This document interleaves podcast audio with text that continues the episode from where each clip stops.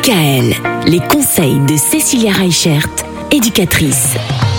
Un Noël sans pâtisserie, ça ne serait évidemment pas un Noël. Cécilia, c'est la raison pour laquelle on, on fait un petit tour d'horizon de toutes ces pâtisseries qu'on peut confectionner à l'occasion de ces fêtes de fin d'année. Alors effectivement, ces pâtisseries, bah, ça a ce côté un petit peu euh, de préparation par rapport aux fêtes, mais c'est aussi une bonne occasion pour euh, bah, euh, passer du temps avec nos enfants, développer leurs capacités, que ce soit en motricité fine, en créativité. Enfin, voilà, c'est des, occupations qui vont nous permettre euh, d'allier euh, l'utile et l'agréable. Parce que du coup, ces petits gâteaux, on va pouvoir euh, les garder ben, quelque temps dans, nos boîtes métalliques, hein, comme faisaient nos grands-mères. Et moi, je vais surtout vous parler en fait justement de ces brédalas ou de ces bredeleux, hein, ça dépend d'où on vient, Euh, et notamment cette nouvelle manière en fait de les customiser. Euh, à l'époque, on prenait juste euh, du sucre glace avec un sirop ou avec de l'eau et on badigeonnait dessus. Mais aujourd'hui, il existe vraiment plein de techniques avec les enfants qui sont super faciles. Alors, vous connaissez le scrap cooking?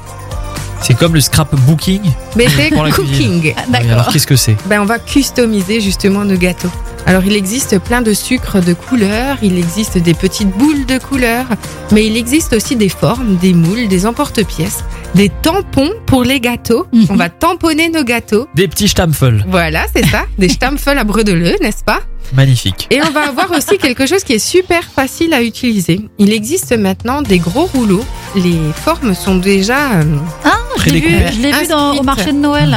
Ah, déjà des, des rouleaux avec dessus. des, oui, avec des formes justement de Noël où on va pouvoir euh, rouler dessus et on, ça va tamponner en fait, inscrire dans le biscuit euh, la forme. C'est ça. Et donc, du coup, pour nos enfants, bah, ça va être facile de pâtisser notre pâte, Oui. n'est-ce pas En appuyant fortement avec notre petit rouleau et après, il restera plus qu'à découper nos petits encadrés. Mm.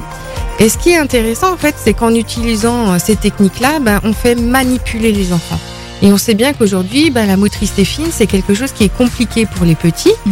Et le fait d'utiliser, ben, comme on disait, hein, euh, le, la pâte, euh, les ustensiles, et ben, ça va vraiment permettre aux enfants de développer leur capacité, leur créativité. Et en même temps, on pourra bien se régaler pour le goûter. Mais oui, absolument. Faites-en quelques kilos parce qu'on sait que dans les boîtes en métal, ça tient plutôt bien. Moi, en général, je m'arrange pour en avoir jusqu'au mois de juin. Ah bah voyons. Demain, la bûche. À demain. Retrouvez l'ensemble des conseils de DKL sur notre site internet et l'ensemble des plateformes de podcast.